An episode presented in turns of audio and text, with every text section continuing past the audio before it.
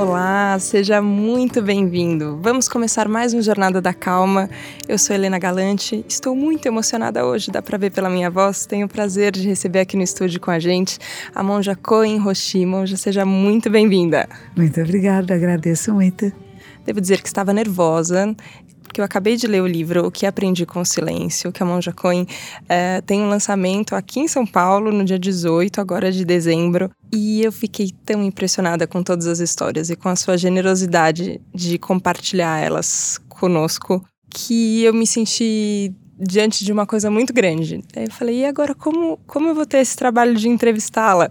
É, como transmitir para as pessoas o que não cabe tanto nas palavras, o que tem mais cara de silêncio, mais cara de sensação? E muitas vezes lendo o livro eu fui arrebatada por sensações, mas aí a gente tem que transformar nas palavras. E você aprendeu com o silêncio, mas aprendeu também a transformar nas palavras. Como é isso? Então, o silêncio nos permite olhar em profundidade olhar em profundidade para nós, para o mundo, para a vida, para a realidade e poder observar com mais clareza para tomar decisões mais adequadas. E dá para, inclusive, através do silêncio, das práticas meditativas, da gente perceber a nossa vida, a nossa jornada, o que fizemos, o que aconteceu conosco, quais foram escolhas verdadeiras nossas, quais foram momentos que a gente foi manipulado, empurrado, puxado por circunstâncias e não tomou as decisões que gostaria de ter tomado e o que, que você vai aprendendo com isso. Aprendendo que somos tão sensíveis, na verdade, seres humanos são tão sensíveis, a nossa mente humana tem tantos universos dentro dela que você conhecer um pouco essas várias portas, esses vários aposentos que formam a nossa mente é um princípio. Uma vez Buda estava com seus discípulos na, num, num, jardim enorme e ele pegou um punhadinho de folhas no chão e falou para eles: Vocês acham que tem muitas folhas aqui em relação a todas essas árvores, a toda essa floresta? Eles falaram: Não, em relação à floresta são pouquinhas. Ele disse assim: Pois é, esses são meus ensinamentos.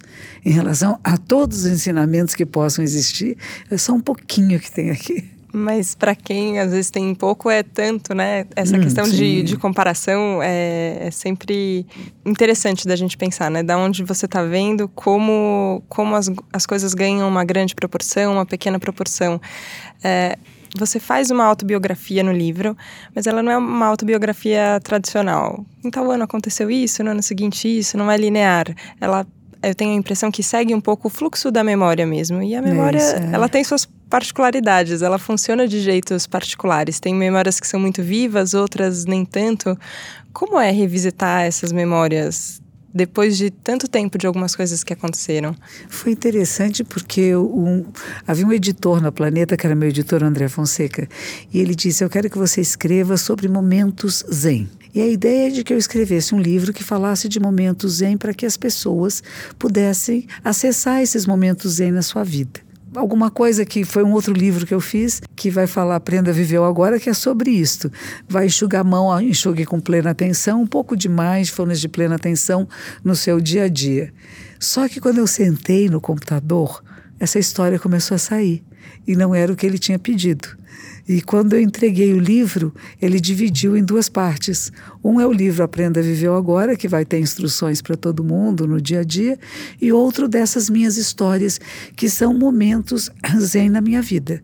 Momentos em que, através da minha experiência, eu tive um pequeno despertar. E eu acredito que nós temos inúmeros pequenos despertares, grandes e pequenos despertares na trajetória da nossa vida. Então é olhar para eles e saiu porque devia estar precisando sair. Não foi uma escolha minha, nem o editor pediu, nem eu pensei em escrever uma autobiografia, mas foram saindo. E há muitas pessoas que querem muito saber da minha vida. Querem muito saber o que, é que a senhora fez antes de ser monja, como é que era a sua vida. Eu falei, olha, eu vou escrever e não preciso falar nunca mais. Se quiserem saber, leiam o livro. Porque está na página 50. É isso aí. Então seria uma forma realmente de me libertar de tantas perguntas, de tantas entrevistas, de coisas que, como você falou, que eu fiz quando eu tinha 15, 20 anos e que eu mal me lembro. Eu tenho uma vaga memória. A minha irmã, ela viu uma matéria que se fez sobre o livro e disse: por que, que você não falou só das suas experiências iluminadas, das suas experiências melhores? Por que, que você contou coisas que não foram tão agradáveis? Eu falei: porque isso é a tapeçaria da minha vida. E a minha vida não foi só de momentos de luz, porque se a luz, a sombra, e porque a sombra, a luz. Tem uma frase que eu gosto muito, que é do budismo também japonês, que diz o seguinte: quanto mais brilhante for a luz da lua, mais profunda e longa é a sombra do pinheiro. Então, luz e sombra são pares. E eu não posso mentir que a minha vida foi eu nasci predestinada, só aconteceram coisas maravilhosas, fui uma santinha desde que nasci, só pensava no bem de todos os seres. Teve vários momentos na vida e alguns deles que ainda me lembram, nem sei se eu pus no livro.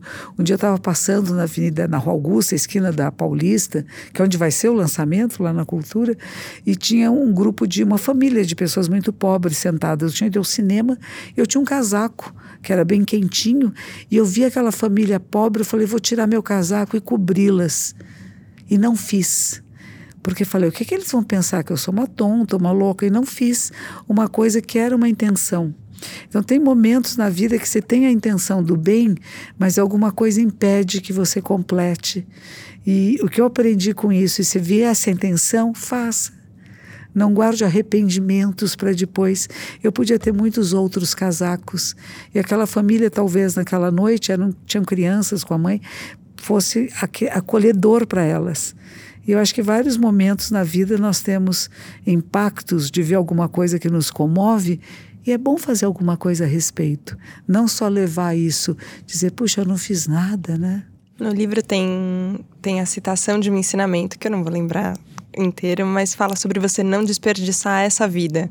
Hum. Que você tem uma oportunidade nessa vida. E às vezes é isso, uma intenção que, que vem. Eu, eu vou doar esse casaco agora para essa pessoa que está aqui na minha frente só que vem pensamentos que falam, não, imagina. Só que ao contar essa transformação e esses momentos, a sensação como leitora é que a gente vai ficando com menos desculpas. Uhum. A senhora tinha comentado sobre a curiosidade que as pessoas têm. É. É, uma vez no Congresso Internacional de Felicidade, na sua fala de abertura, você falava também: ah, as pessoas querem me perguntar coisas tão pequenas, por que eu raspo os cabelos, por que, é, por que eu me visto dessa forma? São, são dúvidas tão pequenas e às vezes eu acho que a curiosidade tem isso, da gente querer ir no muito pequeno.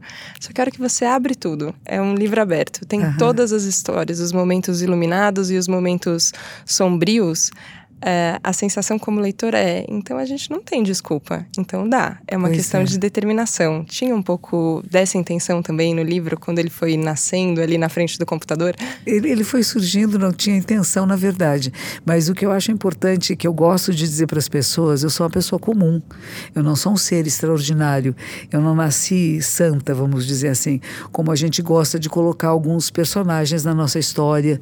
E alguns realmente foram extraordinariamente bondosos desde o seu nascimento e dedicaram toda a sua vida apenas a cuidar dos outros.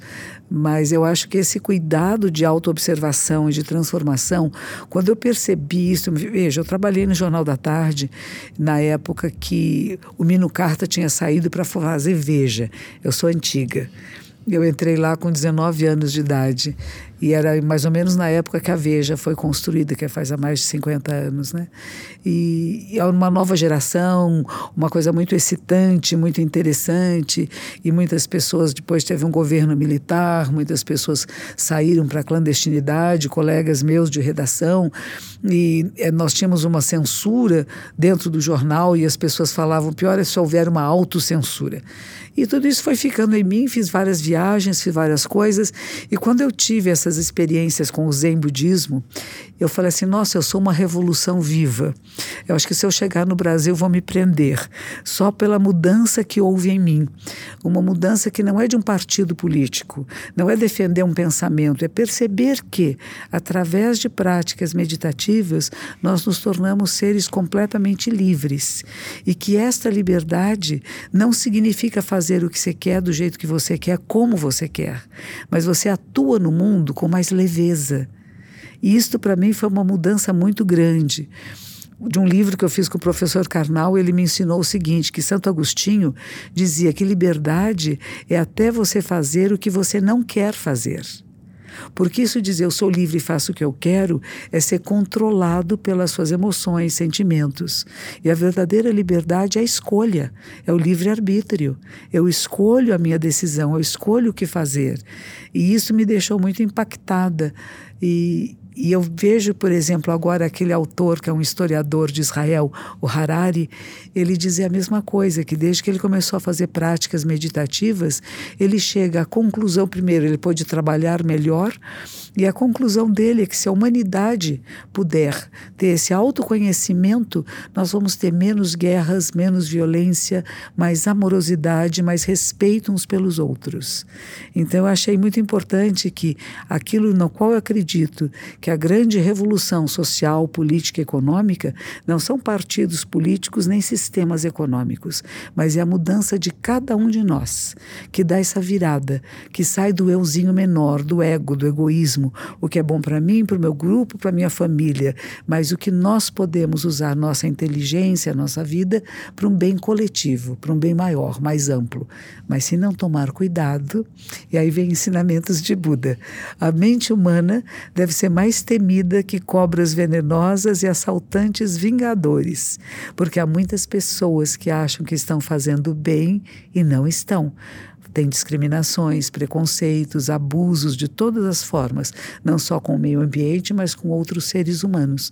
Então, o verdadeiro despertar da mente é quando você acolhe toda a humanidade e tudo que existe no planeta como sendo o seu corpo e a sua mente.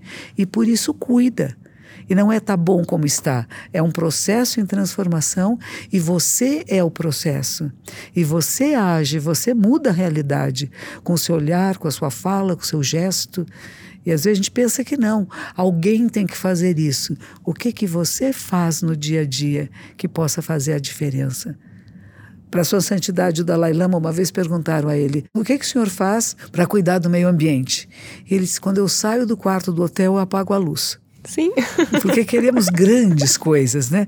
São coisas pequenas de cada um de nós se sentir participante da cidade, de onde estamos. Quantos rios correm embaixo das ruas de São Paulo que nós nem nos damos conta. E temos os dois rios principais, coitadinhos, maltratados. A água é inodora, incolor e insípida. Essas são as qualidades da água. Tudo que tem em cima dela é o que nós estamos colocando. Então, a gente poder orar pela água, acreditar que a água é maravilhosa, que ela é abençoada e que nós podemos não jogar mais entulho, lixo. É educação, mas é uma educação que tem que partir de dentro para fora.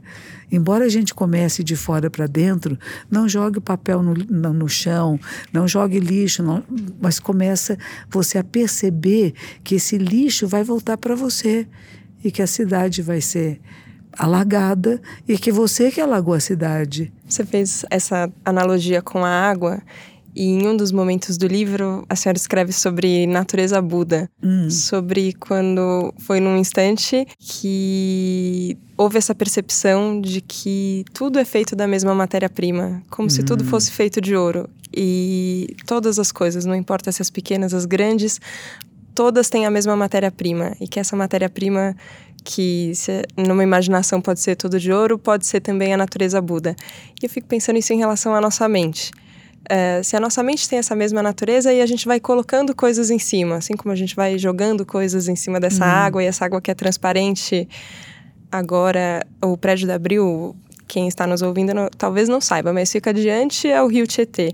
É, e antes de entrar nos estúdios, a gente estava observando o rio e ele é marrom, ele é parado, ele não corre, ele é pesado e cheio de componentes que a gente jogou ali em cima.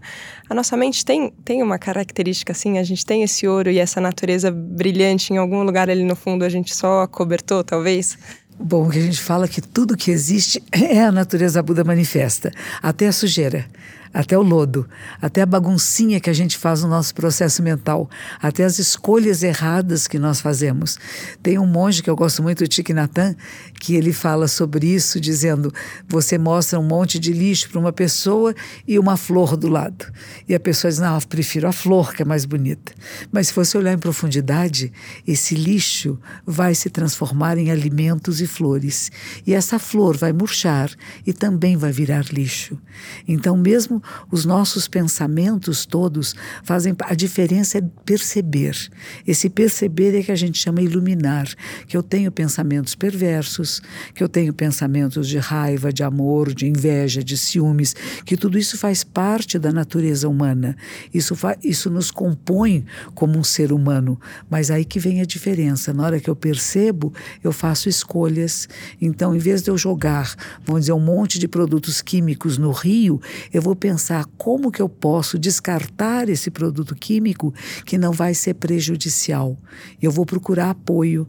Da mesma maneira, eu posso ter pensamentos muito perversos e negativos, que hoje em dia nós temos um processo muito grande de uh, depressão, angústia, síndrome do pânico, suicídio, tudo isso faz parte, vamos dizer, dessa sujeira que está à nossa volta, que, que nos cerca e que no qual nós, se nós nos alimentarmos só de coisas prejudiciais, nós vamos acabar tendo pensamentos que não são benéficos para nós nem para quem nos cerca.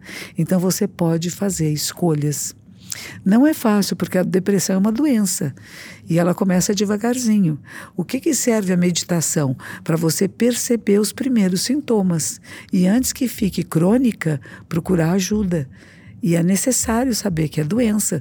Se eu começo a olhar, o mundo ficou cinzento, ninguém presta, está tudo horrível, são todos corrompidos, é tudo uma água lamacenta. Você saiba que dessa água lamacenta é que sai a flor de lótus e que ela é pura. Quando você se cansa disto, você procura um caminho de sabedoria, de compaixão, de iluminação que tira você. E a flor de lótus, ela cresce no lodo. E a raiz dela por dentro é completamente imaculada, como as suas pétalas também são, onde a sujeira não se assenta. Então, como que nós podemos estar no mundo sem sermos maculados pelas coisas do mundo? E não é sair do mundo, é estar, sentir, perceber e transformar. Isso de estar no mundo, é, durante um evento do YouTube, o Brandcast em setembro, eu estava na plateia. E é um evento muito frenético, porque são todos os números e todas as conquistas, e os canais, e o crescimento, e os anunciantes, e a música é alta, é muito barulho, e você vai entrando naquele estado. E eis que entre os palestrantes a senhora entrou. E, e fez um exercício de, de respiração consciente, pediu para todo mundo se sentar da cadeira para frente, pousar as mãos umas sobre as outras e respirar. E primeiro eu fiquei observando as pessoas e eu falei, algumas soltaram o celular, outras não, outras estão gravando, algumas ok, toparam o exercício. Só que a energia do ambiente todo, e eram muitas pessoas na plateia, de repente mudou. E eu fiquei pensando, então, mesmo aqui, no meio desse ambiente de internet, onde tudo está acontecendo, se, se a gente é, treinar a nossa percepção, a gente pode ir para uma sensação diferente. E o canal Mova tem, tem muito disso, né? Tem, é, tá no lugar onde tudo está acontecendo, tá no YouTube, tá na internet, é, mas as, a energia parece que é diferente, a sensação é diferente. Só que fica, parece que a gente sintoniza em lugares diferentes. Eu fico pensando isso assim, como como é esse estar no mundo sem, parece que não está agarrado nas coisas que estão acontecendo no mundo, agarrado nessas sensações. Para todo mundo na plateia, talvez aquela mudança de energia foi um susto, mas quem te observava parecia muito natural, era só como como era mesmo. São coisas que nós podemos fazer escolhas, né? E temos vidas atribuladas, temos muitas solicitações, e que bom que bom que temos tudo isso, mas como é que nós lidamos com isso? O que a gente prioriza? E tem momentos que tem silêncio, pausas, como na fala, como nós paramos para ir ao banheiro, para beber água, para comer. E nesses momentos são interessantes de estar sozinho, né? Não precisa levar o celular o tempo todo para todos os lugares. E na hora de se alimentar, poder se alimentar olhando a comida, tendo essa observação profunda que cada grãozinho de arroz foi plantado, pessoas colheram, passou por refinação, alguém cozinhou, teve gás. Quer dizer, toda a vida da terra, se não estivesse como está, não teria um grão de arroz na sua frente. Então, não sabe, não desperdiça, respeita esse olhar em profundidade. E alguns momentos do dia podemos fazer isso. Claro que não dá para fazer o tempo todo, mas você vai desenvolvendo essa capacidade de olhar com mais profundidade para onde está e para você. Nossa, estou ficando muito agitada, estou com aflição, nossa, não estou nem respirando direito pausa e respira. E pausar, respirar pode ser caminhando, pode ser na frente do seu computador, pode ser falando com alguém. Você percebe, nossa, meu coração está muito rápido, estou ficando muito aflita. Ok, tudo bem, é natural, faz parte. Respira e vai. E você vê que são coisas pequenas. O canal Movo agora a gente está lançando EAD, que chama Ensino à Distância. Vai ter muitos programas, tem meditação, 21 dias de, de meditação para mudar a sua vida. São coisas que os jovens que fazem o canal estão utilizando para facilitar as pessoas que estão à procura à procura de caminhos. Porque nós falamos de ser humano para ser humano. E isso que eu acho importante. A gente não está falando com robôs, não são robôs que estão falando para as pessoas. Existem alguns programas. O Steve Jobs meditava, por exemplo, né? E ele criou alguns programas que ajudam a acalmar, ajudam a ficar com plena atenção, mas a meditação e o Zen é um pouco além disto. Isso são etapas iniciais, etapas para você perceber como é gostoso às vezes ficar sozinho, como é gostoso ficar em silêncio, como é gostoso você ler um livro, sabe? Não só tem que ver imagens muito rápidas e responder com muita rapidez às provocações. Então isso são etapas, mas o verdadeiro Zen, o verdadeiro Zazen é um conhecimento que transcende o eu. É um conhecimento profundo de você mesmo e da realidade. Para quê? Para que você possa atuar de forma decisiva a transformar o que pode e deve ser transformado. Mas, de novo, eu digo: cuidado, que a mente humana pode fazer armadilhas para você. E você achar que está tendo um pensamento bom e uma ação bondosa, e na verdade é bondoso para você é uma satisfação pessoal e às vezes não atende à necessidade das outras pessoas. Então, como que eu saio de mim mesma, das ideias que eu tenho que o Freud vai chamar de ego, Sim. daquilo que é bom para mim, para o meu grupinho só, e como é que eu me torno um elemento que pode facilitar o bem para o maior número de pessoas, sendo que seja o verdadeiro bem, não aquilo que eu acho que é o bom porque somos diferentes. Seres humanos não são iguais. Cada um de nós é único e você tem a capacidade de entrar em contato com essas singularidades e ver qual a necessidade verdadeira de cada um, não o que é bom para mim, não os meus valores que eu quero impor a outra cultura, a outro povo, a outras pessoas, mas o que é importante para esses povos, como os povos indígenas, por exemplo, né? Nós não queremos impor a eles que vão se vestir como nós nos vestimos, que vão comer o que nós comemos. Se queremos preservar a sua cultura, nós temos que ter certo respeito por alguns aspectos, mas não todos não todos da embriaguez, das doenças.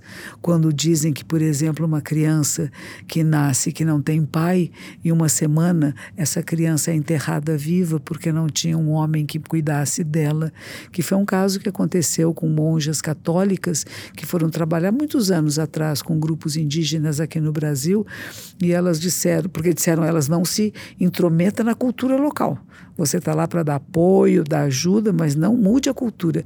E no dia que uma moça ficou grávida e que não tinha um pai, elas correram por toda a tribo dizendo: por favor, diga que você é o pai, mesmo que não seja. E eles disseram: não podemos. E quando a criança nasceu, que foram enterrar viva, elas tiraram correndo e fugiram com ela. Ela diz: tem certas coisas que, mesmo que seja de uma cultura, nós não podemos admitir como fazem, faziam, né? agora estão interrompendo com mulheres na África, né?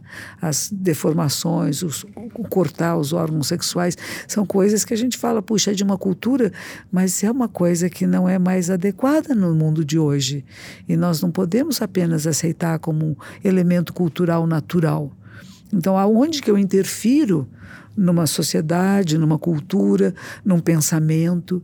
Porque se somos liberais demais e que tudo está bem, então nós vamos acolher o holocausto, o nazismo, o fascismo, as torturas, os abusos como sendo da natureza humana. E nós temos que ter momentos de falar, tem direitos e deveres, e como é que nós podemos viver em mais harmonia, mais respeito. Então a gente tem que dizer não a algumas coisas. Numa das passagens do livro, num monastério no Japão, é, você conta sobre como as monjas e os monges eram tratados de formas diferentes. Hum. E como teve uma monja que percorreu é, muitos lugares de norte a sul do país é, e ela foi responsável por, por mudar esse jeito como as coisas eram. Então era cultural, tradicionalmente pois era assim. É mas estava na hora de mudar. Pode ser diferente, é isso aí. Não é porque sempre foi assim que vai continuar assim. Então foi a época das guerras, muitos monges foram às guerras, eles foram chamados, foram lutar, e havia necessidade de atendimento ao público. E as monjas eram proibidas de ter discípulos, de fazer casamentos, de fazer enterros, cerimônias memoriais, e ela começou a viajar o país inteirinho, exigindo e se convencendo aos monges principais, os grandes chefias e lideranças da ordem, que transformassem isto, e foi transformado. E houve até próprias mulheres monjas que foram contra. Por que, que não ficou quietinha no seu templo? Por que não ficou lá meditando e rezando? E é uma coisa que a minha ordem esse ano completamos 60 anos aqui no Brasil, em São Paulo. E eles vieram vários monges do Japão para cá e disseram: Vocês viram os 17 pontos das Nações Unidas? Meditação não é para você ficar se sentindo bem. Meditação é para você atuar na realidade. E eles me disseram: é para todos nós, vocês que são nossos missionários, o que vocês estão fazendo para acabar com a pobreza? Para criar condições de sustentabilidade para o meio ambiente. O que vocês estão fazendo em prol da vida no planeta Terra? Nós queremos isso nos seus relatórios anuais. E eu fiquei muito grata com esse pensamento, porque alguns acham que a meditação é para a gente sair da realidade e ficar de boa com o mundo. Fiz um encontro esse final de semana com o Tiago Leão, do Instituto Hermógenes do Rio e uma moça que estava lá disse assim: Ai, monge, é tão bom vir aqui, porque eu me desconectei de tudo. Eu falei: Filha, não é isto. Você se conecta, conecta aqui com o seu eu verdadeiro. E este eu verdadeiro é o que vai atuar no mundo de forma adequada para que seja melhor para todos, inclusive você. Então, não fazer essa confusão de que meditar é sair do mundo, estou fora da realidade, ao contrário, estou mais dentro desta realidade. Encontrei em Coimbra, que eu fui o ano passado, um jovem brasileiro que estava fazendo uma pós-graduação, doutorado, e o doutorado dele era sobre uh, não é desenvolver, é envolver-se mais. A palavra desenvolver quer dizer não estar envolvido com.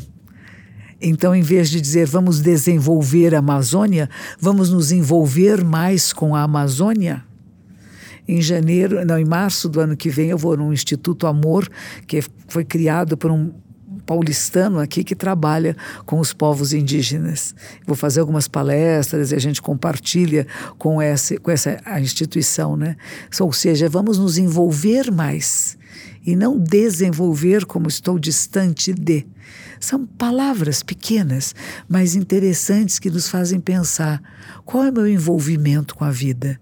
Qual é o meu envolvimento com a pobreza, com a sustentabilidade, com o meio ambiente, com a inclusão das mulheres na sociedade, com o papel do homem que não sabe o que fazer e alguns deles vão fazer feminicídio, vai aumentar o número abuso contra crianças. Tudo isso é uma falta de iluminação, de sabedoria, de expansão da consciência.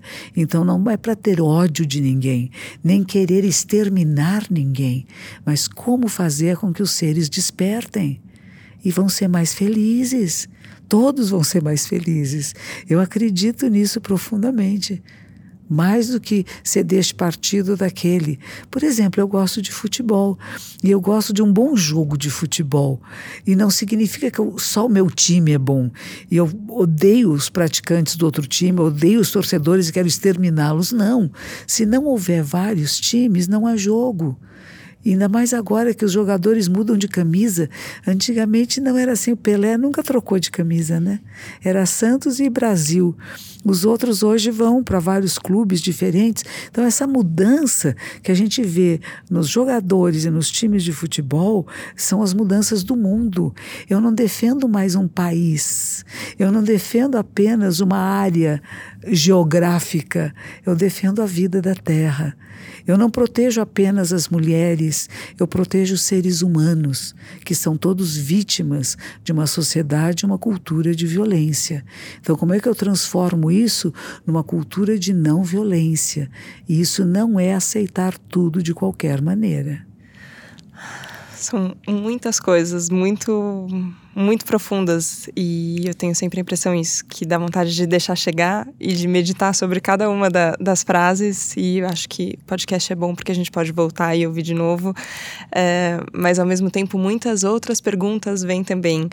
É, quando se fala de superar as barreiras. Então, a gente tem os países, ou a gente tem os times de futebol, a gente tem as, os bairrismos, tem.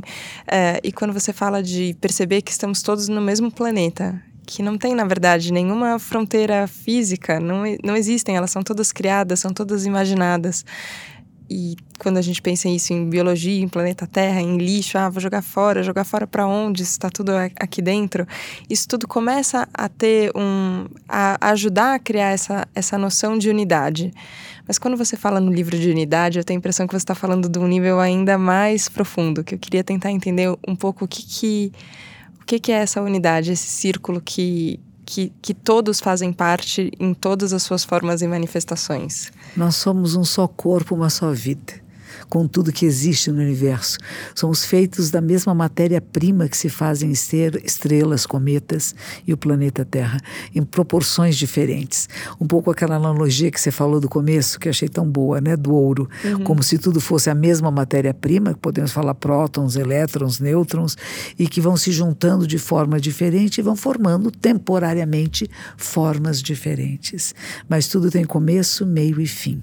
Então a nossa vida tem começo, meio e fim, como um corpinho. A, a, vida humana no planeta também tem começo, meio e fim. O planeta Terra e o sistema solar também tem começo, meio e fim. O próprio Sol, nossa coitadinha, uma estrelinha de quinta grandeza e que é a nossa vida. Somos todos filhos e filhas da Terra e do Sol. O que nos alimenta é energia solar, que vem através de alimentos. Quando você come um alimento, o que quebra dentro do seu corpo e solta é energia solar, que veio ou de vegetais ou de animais. É, é uma maravilha isso. as plantas fazem fotossíntese, o bichinho come a planta e essa fotossíntese, energia solar que ela captou do sol, vai dar energia e vida a esse animalzinho. E esse animalzinho que a gente pode comer ou não, ele vai dar vida a nós. Então, como é que nós respeitamos as vidas que nos tornam, nos permitem estar vivos aqui agora, mesmo sabendo que a nossa vida humana no planeta terá um tempo limitado? que eu não vou ver, eu como monja Coen, com esse, esse corpinho de agora, não verá. E será milhões de anos, não é uma coisa para amanhã, é para daqui a milhões de anos. Mas como começou há milhões de anos atrás. E é interessante porque o budismo não pensa muito isso, sabe? Qual é a origem do universo, qual é o fim do universo. E Buda dizia: o que é mais importante é como fazer você viver agora, onde você está, com mais plenitude e mais manifestação pública, dizendo: você não é um ser separado, nem uma tesourinha que pode recortar você da realidade e dizer: aqui estou eu e lá estão eles, os outros. E os outros é tudo. É, pode ser até o microfone, pode ser a mesa, pode ser outras pessoas, as plantas, os animais, as pessoas que pensam diferente de mim. Elas fazem parte. Ontem eu assisti um pedaço da Roda Viva e o professor Cortella falou uma coisa muito interessante porque falaram de Paulo Freire e diz que alguém falou que Paulo Freire era um energúmeno e o professor Cortella disse assim: ele não se importaria, ele até apreciaria, porque nós temos vivemos numa democracia onde você pode manifestar a sua opinião e isso é mais importante. E se a gente for pensar um pouquinho além disto, uh, o que o professor Karnal também fala sempre, de Sócrates, conhece-te a ti mesmo, se você se conhece, ninguém te ofende. Por exemplo, eu posso chegar para você e dizer assim: Nossa, você é uma loira muito baixinha e feia. E você dizer: Monge, a senhora não está me vendo. Eu não sou loira, não sou baixinha e não sou feia. Então, as três coisas que a senhora falou demonstram que não está me vendo com clareza. E não me ofende, porque eu sei quem eu sou. Ele dá aquele exemplo maravilhoso do trânsito, né? Que a, alguém ofendeu a mãe dele no trânsito. E ele pensou: mamãe, uma senhora tão correta, discreta, de roupinha fechada, um olhar triste. Não conheceu minha mãe, não falou dela, não me ofende. Mas se mamãe fosse uma menina de programa, eu ia dizer: conheceu mamãe e também não seria ofendido. Então, essa o que, a, o que a meditação nos propõe é você se conhecer em grande profundidade e intimidade. Uma intimidade que transcende a sua historinha pequena. E você se vê um ser humano que é um, um, dos frutos deste planeta e que é mantido vivo por tudo que existe. E quando você sai da dimensão do eu gosto, eu quero, eu julgo, eu quando você sai desse lugar, você começa a cuidar, a cuidar com respeito, porque percebe que cada um de nós é o todo manifesto, não é um pedaço do todo. Voltando para a natureza Buda, não é que eu tenho natureza Buda, é algum pedaço do meu cérebro, do meu corpo todas as partículas do universo são a natureza Buda manifesta. E você é essa natureza Buda manifesta. Mas o que você faz, fala e pensa mexe na trama da existência. Como que você está mexendo? Somos mexidos também pelas outras pessoas, por tudo que acontece, mas você pode fazer escolhas. Se os neurocientistas dizem que só temos 5% de livre-arbítrio, use-o de forma adequada. Não seja manipulado, não manipule ninguém. Perceba as tentativas de manipulação, reconheça e apenas veja: quero seguir esse caminho ou não. Eu faço escolhas. Eu não sou só empurrado e puxado. Eu posso decidir, mesmo que seja difícil, mesmo que seja nadar contra a correnteza. E eu insisto com as pessoas: tenha uma vida ética.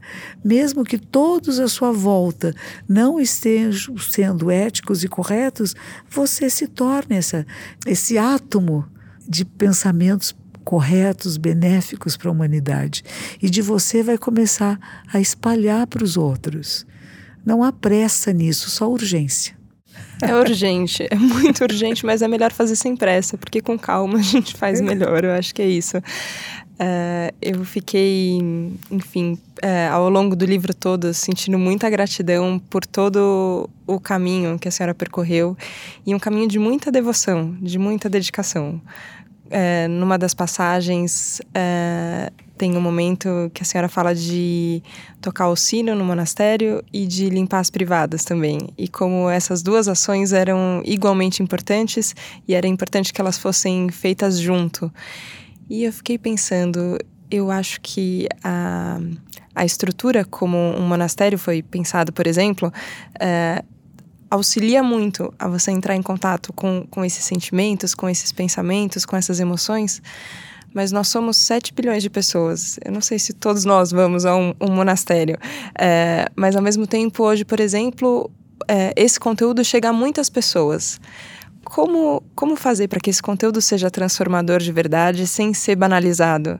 Trazer um pouco dessa devoção tão profunda para um contato que, que isso, que acenda uma fagulha na pessoa e ela talvez possa começar a viver uma vida de uma forma diferente. As palavras, elas não descrevem tudo, como você falou no começo, mas elas apontam caminhos para que as pessoas fiquem instigadas a tentar percorrer esse caminho e ter a experiência desse caminho.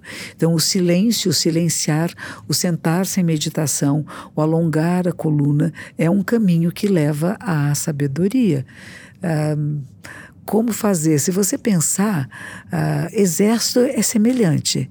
No exército, todos têm que fazer tudo descasca a batata, corta a cebola, cozinha, limpa o chão e, tá, tem que estar tá impecável no seu uniforme. E sempre a noção do nós e não do eu. Então, isso é uma coisa que tem sido desenvolvida pela humanidade há muito tempo. Como que nos percebemos como um grupo, como uma comunidade, e não como um ser isolado e separado. A cultura japonesa tem isso há muito tempo, porque é um país muito pequeno. Então, desde a pré-escola, as crianças aprendem a limpar a escola, inclusive banheiros. Elas se alternam, ficam uma hora a mais na escola, grupos todos os dias são divididos e limpam a escola toda, de limpar mesmo, de verdade, não é brincar, não. É limpar, com luvinhas, máscara, todo o equipamento necessário. Isso vai fazer que quando eles vieram aqui para o Brasil para a Copa do Mundo, onde eles sentaram ficou absolutamente limpo. Eles não estavam se exibindo, é da natureza e da educação.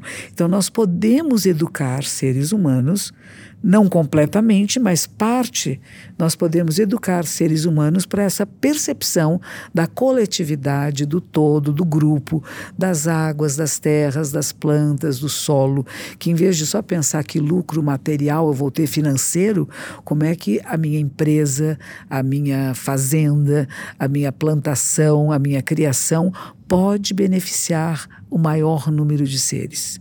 Então, quando eu saio do egóico, do euzinho, e eu entro no que podemos chamar do eu maior, numa visão mais ampla, uma expansão de consciência, eu já começo a agir de forma diferente.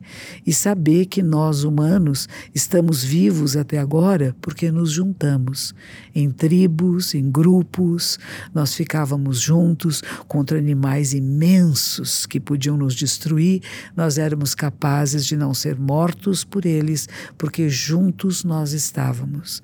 Então, cada vez que nós dividimos grupos e pessoas, nós enfraquecemos a humanidade. E voltar a esse pensamento que somos um só corpo, uma só vida com tudo que existe e o que precisamos cuidar melhor. Quando a gente fala de cuidar de meio ambiente, de sustentabilidade, nós estamos falando de vida na Terra de seres humanos. Porque nós humanos temos prioridade para seres humanos. Se houver uma criança e houver um cachorrinho e nós temos que escolher entre a criança e o cachorrinho, infelizmente nós vamos escolher sempre a criança, porque quem escolheu o cachorrinho está doente. Porque a nossa espécie, ela é o nosso DNA traz dentro de si a preservação da espécie em primeiro lugar. E por isso eu acredito que essa mudança irá ocorrer e já está ocorrendo, porque para a sobrevivência do DNA é preciso que nós mudemos a maneira de nos relacionarmos com o mundo. E quando a gente faz essa virada, nós vamos preservar a vida humana no planeta. Então, cuidar do meio ambiente, respeitar a vida, respeitar a diversidade, é respeitar a sua própria vida. Por isso que eu digo que o caminho do despertar, da iluminação, da expansão da consciência é e será a grande salvação da humanidade. É um caminho que não cabe dentro da cabeça desse euzinho, né? Não. Nesse euzinho tem eu só aqui. E eu cuido do meu e. Ele faz é... parte. Sim. Mas ele é, ele, é, ele é um pedaço pequeno. É como não parar o carro em fila dupla na rua, uhum. porque vai atrapalhar o trânsito. É só por isso, eu vou incomodar as outras pessoas e estamos todos nós na cidade. Então, se eu penso só em mim, eu causo problemas. É o, a, a mulher ou o marido que fica muito seduzido por uma outra pessoa que está ali perto e vai ter uma relação. Não existe nada errado com essa relação, só que ela vai ofender e magoar muitas pessoas. A si mesmo, aos, aos contratos que tinha feito antes. Se tem filhos, vão ficar magoados. Então você vai criar uma rede de desconforto tão grande por um momento só breve de prazer. Isto é quando você está ainda preso ao seu ego. Quando você sai, você vai avaliar. Eu falo que casamento é compromisso diário, aliás, é de hora em hora. eu continuo comprometido com essa pessoa e sou livre para fazer o que quiser, para ir embora, ter outro relacionamento. Mas será que isso me interessa? Será que eu posso avaliar, e por isso que eu digo, discernir em profundidade se é adequado ou não nesta circunstância? Quais são as repercussões?